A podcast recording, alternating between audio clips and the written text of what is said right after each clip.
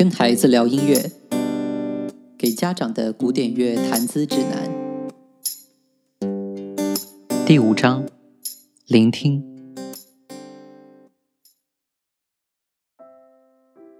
菲利普·布鲁克斯曾说道：“你必须像把聆听视作你的生命一般去聆听。”在上一讲中，我们了解到，我们很可能忽略了周围的声音。有时候，像丁达尔朋友的那个例子，这种忽略可能是因为我们不能够听到这种声音；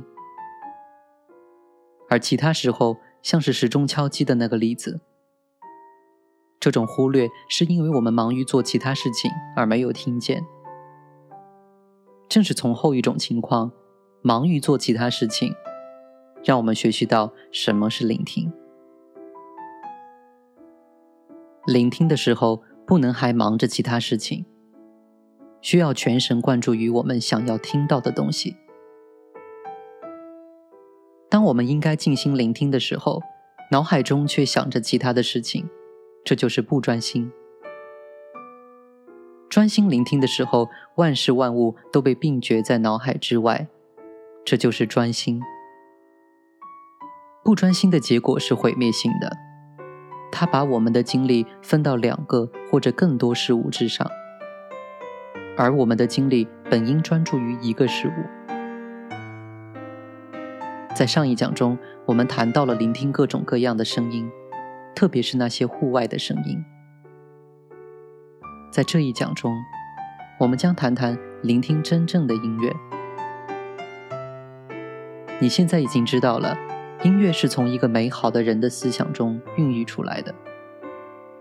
当然，任何种类的美妙思想，不仅应该被全神贯注的聆听，也应该带着尊敬去聆听。尊敬是擅长思考的聆听者对音乐的质疑。这告诉我们，我们应当怀着学习典范的心态去聆听伟大的作品。我们听的是我们希望去获得的东西。据说，小提琴家皮埃尔·巴约在年仅十岁的时候听到维奥蒂的演奏。尽管之后二十年他再也没有听过维奥蒂的演奏，但那段记忆深深印刻在他的脑海中，成为他学习小提琴过程中的典范，是他一直努力看齐的榜样。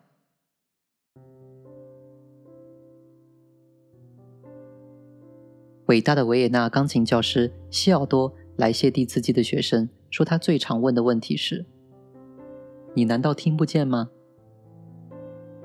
聆听自身确实十分困难。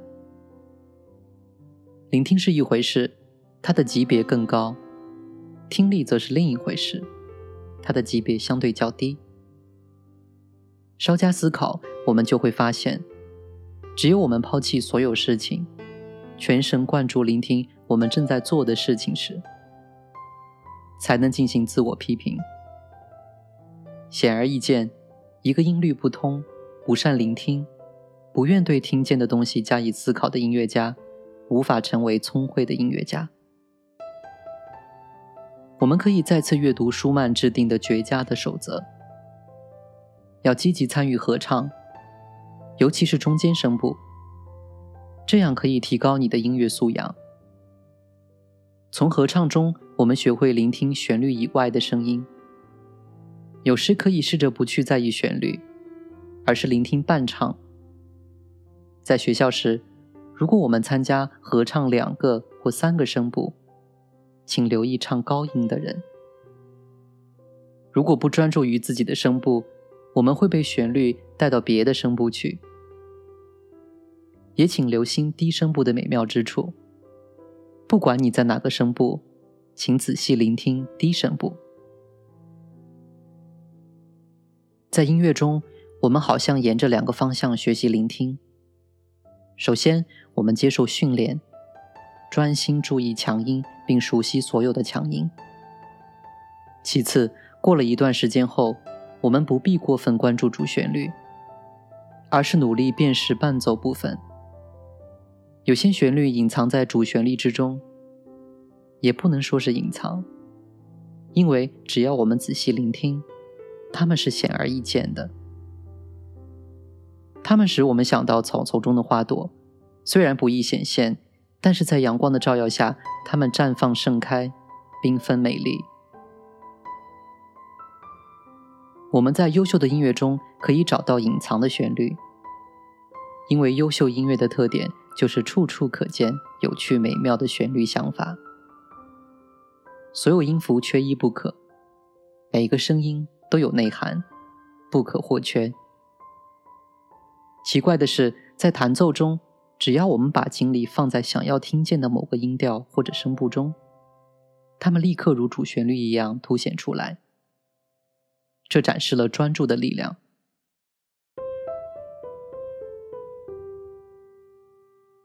即使专注的不过是隐藏的事情。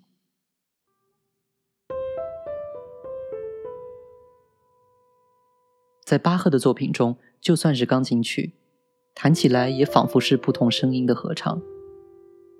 它使人想起一段对话，一个故事，一问一答，想到一场愉悦的闲聊，一次舒适的陪伴。